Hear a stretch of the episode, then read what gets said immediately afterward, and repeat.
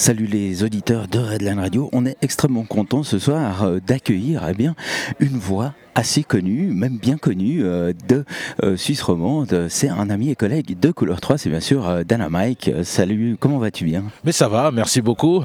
Comment vas-tu toi? Écoute, ça, ça va super bien. Est-ce que est-ce que ce paléo a une saveur particulière? Parce que justement, toi, en tant qu'animateur de, l'émission Pili Pili sur euh, justement l'Afrique, tout ça, est-ce que justement cette édition de paléo a une, euh, a une vraiment une saveur particulière? Alors oui, carrément. Hein, c'est euh, une belle programmation dans ce que je n'ai pas envie d'appeler la scène du village du monde, mais plutôt la scène du dôme, tout simplement. Je ne sais pas pourquoi ils ont toujours gardé cette appellation un peu péjorative qui est le village du monde, mais en tout cas la scène du dôme à une programmation euh, de groupes d'Afrique de l'Ouest euh, et il y a vraiment vraiment de la, qualité. Euh, a, il y a des groupes comme Centrophie du Ghana, il y a, a eu Bombino du, Niger, il y a eu, je crois qu'il est du Niger d'ailleurs, je suis plus tellement sûr, mais en tout cas il y, a, y a vraiment une super belle programmation cette année.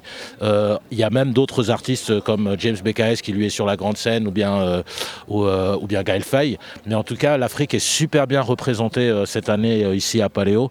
Voilà, encore une fois, la seule chose euh, que j'aurais à déplorer, c'est l'appellation. mais, mais pour ça, voilà, je crois qu'on a encore beaucoup de chemin à faire à tous les niveaux. c'est vrai. D'ailleurs, on, a, on a appris justement que le terme world music était, commençait à être tout simplement prohibé. J'espère. J'espère, franchement, ça me ferait plaisir. Parce que ça voudrait dire que voilà, euh, il y a de la musique occidentale. Et puis après, tout le reste du monde fait partie d'un seul gros paquet euh, dans lequel il faut tout mettre, euh, quels que soient les styles de musique. On a pu apprendre cette année avec un groupe comme Arkane Asraf Okor, qui est un groupe de, de, métal, tu as d'Afrique hein, quand même. Et donc, du coup, et tous les pays en Afrique ont une scène de métal.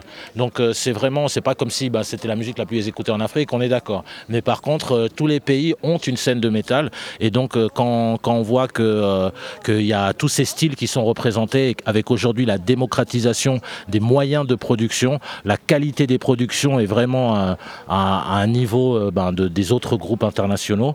Donc, je ne vois pas pourquoi cette musique serait mise à part et pourquoi, pas, pourquoi est-ce qu'elle n'intégrerait pas les autres styles musicaux. Si tu fais une scène rap, et eh ben, il y aurait autant de, des rappeurs américains qu'africains, qu'européens. Et du coup, il n'y a plus besoin d'avoir une scène du village du monde.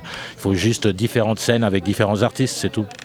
Effectivement, il y a aussi un petit peu ce, mood comme ça dans différents styles musicaux où on a envie justement un petit peu d'exotisme comme ça, où on fait appel justement un petit peu euh, à, des musiciens qui viennent d'Afrique. Qu'est-ce que tu penses un petit peu de... Est-ce que pour toi c'est un effet de mode comme ça ou bien c'est vraiment un petit peu euh, l'Afrique qui commence à prendre le pas musicalement un petit peu euh, sur ce qu'on écoute? Alors l'Afrique a toujours été qualitativement musicalement au top. Moi je, trouve que voilà, il n'y a peut-être pas eu, il a il n'y avait pas autant de studios qui pouvaient produire euh, des sons qui avaient euh, une qualité requise pour certaines bandes FM ici, etc. Mais par contre, euh, au niveau de, la musique elle-même, ça a toujours été le top. beaucoup des musiques comme le rock, euh, comme euh, ben, sont, des, racines africaines. Le blues, il y a eu assez de documentaires là-dessus. Donc du coup, en fait, il y a eu euh, comme un genre de, et je suis désolé du terme, mais un genre de racisme envers la musique africaine qui fait que on se dit que c'est ethnique, on se dit que c'est que c'est pas de la musique populaire et c'est juste une question d'éducation des oreilles. Donc du coup, si en gros, si, je te, si euh, un gamin, tu ne lui fais jamais goûter de lait et que tu lui donnes du lait à 18 ans, il va trouver ça bizarre. Et eh ben c'est pareil. C'est-à-dire que euh, je crois qu'il y a un gros travail à faire pour faire écouter, pour proposer aux auditeurs des choses différentes, pour éduquer les oreilles. Et après, les gens se rendront compte qu'il y a de la qualité musicale qui vient de partout. Et l'Afrique, aujourd'hui, la seule raison pour laquelle euh, elle est autant mise en avant, c'est un concours de circonstances finalement. Il y a eu les Black Lives Matter. Avant ça, il y a Beyoncé qui, qui a fait, la, mine de rien, qui a fait la bande originale du Roi Lion et qui a invité plein d'artistes africains africain. Parce que la première bande originale du Roi Lion, il n'y avait pas un seul artiste africain. Même si la musique se voulait africaine un peu, elle se voulait exotique. Alors que là, ça a été fait par des Africains et les gens ont, connu des mecs comme Burna Boy, qui, a explosé après avoir été sur cette, euh, sur, cette, euh, euh, sur cette bande originale et qui maintenant, quand il fait une tournée, il fait la tournée des arènes. O2 Arena, Arena de Genève. Enfin voilà, donc la musique africaine est là. Seulement, les gens n'ont pas forcément eu l'occasion de l'écouter, on leur a pas proposé. Et aujourd'hui, on en propose de plus en plus parce que ça a été adoubé par certaines personnes. Et, c'est dommage qu'il faille en passer par là, mais grâce au travail de gens comme toi ou, d'autres, eh ben, peut-être qu'on pourra petit à petit et faire l'éducation des oreilles des gens. Et du coup, ces gens n'auront plus besoin de nous pour aller découvrir de la musique africaine. Ça, c'est intéressant. On avait, durant notre dernière interview, on a posé cette question au groupe Trio, qui eux font un petit peu du reggae. Est-ce que toi, justement, tu as une, euh, une explication pourquoi on entend aussi peu de musique reggae sur nos médias nationaux. C'est un peu la même chose, c'est-à-dire que le, reggae, euh, ça a toujours été un de la musique de fumeurs de joint euh, euh, qui, euh, qui, qui, se, voilà, qui se prennent pas, enfin qui font pas la musique très sérieusement, qui gratouillent une guitare. Il y a toujours eu des stéréotypes comme tous les morceaux de reggae se ressemblent. Il y a même cette mauvaise blague que, qu'on dit que genre que de la personne qui arrête la drogue un jour et puis qui écoute le reggae dit c'est quoi cette merde et du coup et du coup c'est c'est moi moi qui écoute du reggae depuis longtemps je, justement encore une fois cette éducation de l'oreille, il y a des différences entre des, morceaux qui, euh, pour d'autres personnes, se ressemblent et où moi, je, ressens une grande différence. Mais c'est parce que, justement, moi, j'en écoute depuis que je suis gamin. Et, euh, le reggae, donc, a toujours été stigmatisé à cause de, de, la, ganja, à cause, à cause des, des, locks, des, de l'apparence des gens. Et, euh, et, et, du coup, voilà, donc, ça, ça a été, même si, par exemple, en France, il y a une grosse scène reggae, mais c'est une scène qui est un peu à part, toujours. Et, et c'est un peu dommage. Euh, heureusement qu'il y a le reggae est large. Il y a des pans du reggae comme la dance hall qui fonctionne très bien, qui explose, qui explose. Et donc du coup voilà, après euh, euh, tout ce qui est roots reggae peut-être, ben, le message aussi est moins ce que les radios ont envie d'entendre. Hein, ils ont envie d'entendre, euh, on s'amuse, on rigole, on drague des nanas. Et le reggae, mine de rien, c'est un, une musique de revendication qui parle des vrais problèmes de, de, société, de politique. C'est pas ce que les gens ont envie d'entendre sur la FM. Et c'est pas ce que beaucoup de radios ont envie de proposer à leurs auditeurs. ils ont envie de trucs légers. Et, et le reggae, ben, c'est une, une musique réflexive c'est une musique euh, qui est intense. Et, euh, et, voilà, c'est pas du top 50, mais, euh, mais c'est, c'est obligé que, que, ça existe. Et puis, et, j'espère voilà, que ça prendra plus de place ouais, dans, à l'avenir.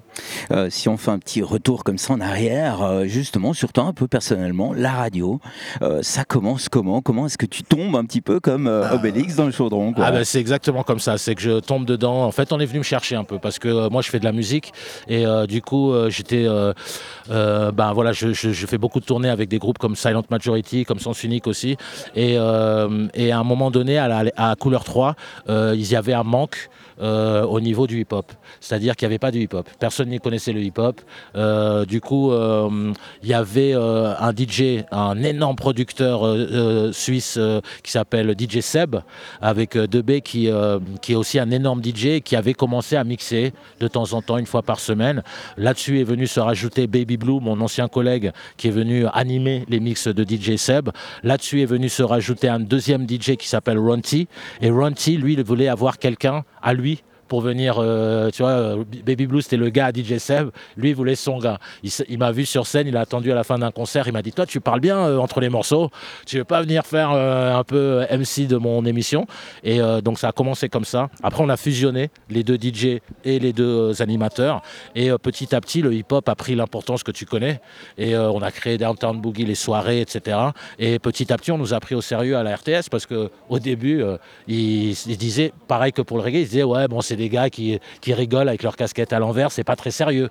Et je te jure que beaucoup de gens à Couleur 3 et à la RTS pensaient que le hip-hop c'était une mode, que ça allait passer. Ils n'avaient pas compris l'intensité de la chose.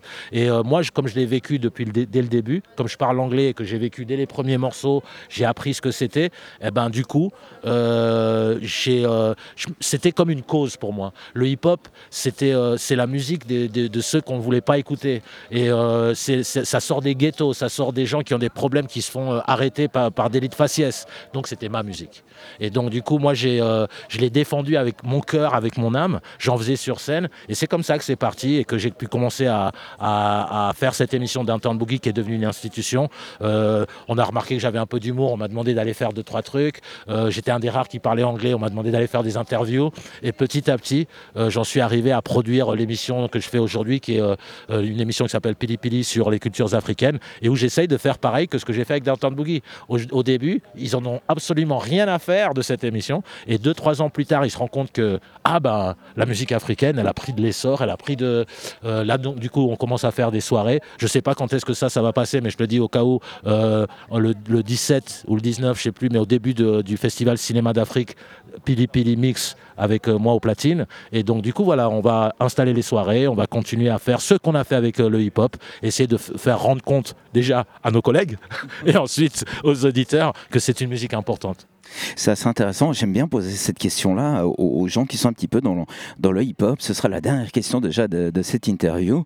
Euh, Dommage. Est-ce que oui alors, euh, mais, on, se fera un plaisir de t'inviter euh, dans nos studios, dans, le, dans, le, confort de notre studio lausannois. Est-ce que nous, en tant que Suisses, par rapport aux artistes hip-hop, on est légitime parce qu'on vient pas des ghettos, on n'est pas des cités? Est-ce que nous, en tant que lausannois, on est légitime pour faire du hip-hop? C'est une question qui s'est souvent posée. Alors le hip-hop est né dans les ghettos. Les premiers messages du hip-hop sortent du ghetto, sortent de la, euh, de, de, de, la violence policière, de l'oppression et des choses comme ça. Mais le hip-hop est une musique revendicatrice. Et tout le monde a quelque chose à revendiquer. Et euh, du coup, je suis absolument contre ceux qui disent que, euh, par exemple, voilà, si tu es blanc, tu peux pas faire de hip-hop. Tu vois ce que je veux dire? C'est, Ça ne veut rien dire. Eminem l'a prouvé à tout le monde. Et du coup, parce que le hip-hop, c'est aussi de la poésie urbaine, c'est le jeu avec les mots. Et donc, il faut plusieurs choses. Il faut avoir du talent, il faut avoir de la curiosité pour pouvoir découvrir des mots et il faut avoir quelque chose à revendiquer. Et tu peux avoir à revendiquer un truc tout à fait personnel. Hein. Et euh, alors je vais dire une connerie, hein, mais tu peux avoir à revendiquer le fait que ta maman te laisse jamais sortir et que tu as envie de faire la fête. Les Beastie Boys l'ont fait. Et du coup, euh, you gotta fight for your right to party. Et du coup, c'est ça qui était drôle, c'est qu'ils ont pris cette revendication, ils ont mis de l'humour dedans, ça a explosé. Le hip-hop est fait comme pour toute musique, c'est pour tout le monde. Si euh, toi, tu as envie de faire de la musique africaine aujourd'hui, qui connaît ton parcours? Peut-être que tu es né à Dakar et que tu viens d'arriver il y a une année. Donc les gens qui te voient blanc, ils disent, mais pourquoi il fait de la musique africaine? Ils te connaissent pas. Et donc du coup, c'est pour ça que pour moi, les Lausannois, les Bernois, les, les Schwitzois, ils ont le droit de faire du, peut-être pas les Schwitzois, mais, euh, mais tout le monde a le droit de faire du hip-hop et tout le monde a quelque chose qu'ils ont envie de revendiquer, qu'ils ont envie de, de, crier à la face du monde et, qu'on ne les entend pas. Et à travers, ce, à travers ce, jeu avec le mot et le rythme, ils vont pouvoir le dire différemment et tout le monde a le droit. Par contre, ce que tu n'as pas le droit, c'est de venir de Lausanne et de parler du ghetto de, New York. Là, du coup, tu es, un peu, un peu faux. De prendre des attitudes qui ne sont pas les tiennes, là, tu es un peu faux. Et euh, du coup, voilà, c'est pour moi, euh, le, but, c'est juste d'être vrai euh, dans, le hip-hop et, les gens accepteront. Très bien, bah, je te remercie, Dana Mike. Une dernière question. Qu'est-ce que tu aurais à dire aux auditeurs de Redline Radio? Écoutez Pili Pili eh ben, Justement, quand c'est qu'on peut te retrouver dans ton émission Pili Pili Ouais, alors désolé hein, de faire de la promo pour moi. t'es là pour ça. Ouais, en plus, je fais pas de la promo pour ma radio, mais mon émission. Euh, du coup, Pili Pili, c'est tous les dimanches euh, à midi, entre midi et 13h. À partir de septembre, on reprend euh, avec beaucoup de nouveautés. il y a Black Voices, qui est un DJ de Besançon, qui sera aussi d'ailleurs, qui fera lui la clôture du Festival Cinéma d'Afrique. Et je l'ai invité à me rejoindre à, dans l'équipe pour, pour, parce que c'est un grand spécialiste de la musique africaine. Besançon, français, blanc, grand spécialiste de la musique africaine. Je l'invite dans Pili Pili une fois par mois pour venir euh, euh, parler d'un certain aspect. On va commencer par la Côte d'Ivoire parce qu'il s'y connaît très bien. Euh, on va probablement commencer donc les lives, les DJ sets à partir de septembre. je me chauffe donc cet été dans un ou deux trucs. Et puis on va probablement commencer à faire des émissions avec du public et un petit concert une fois tous les trois mois avec un brunch africain. Eh ben, on s'en réjouit. Quel programme Merci Dana Mike. Merci à toi.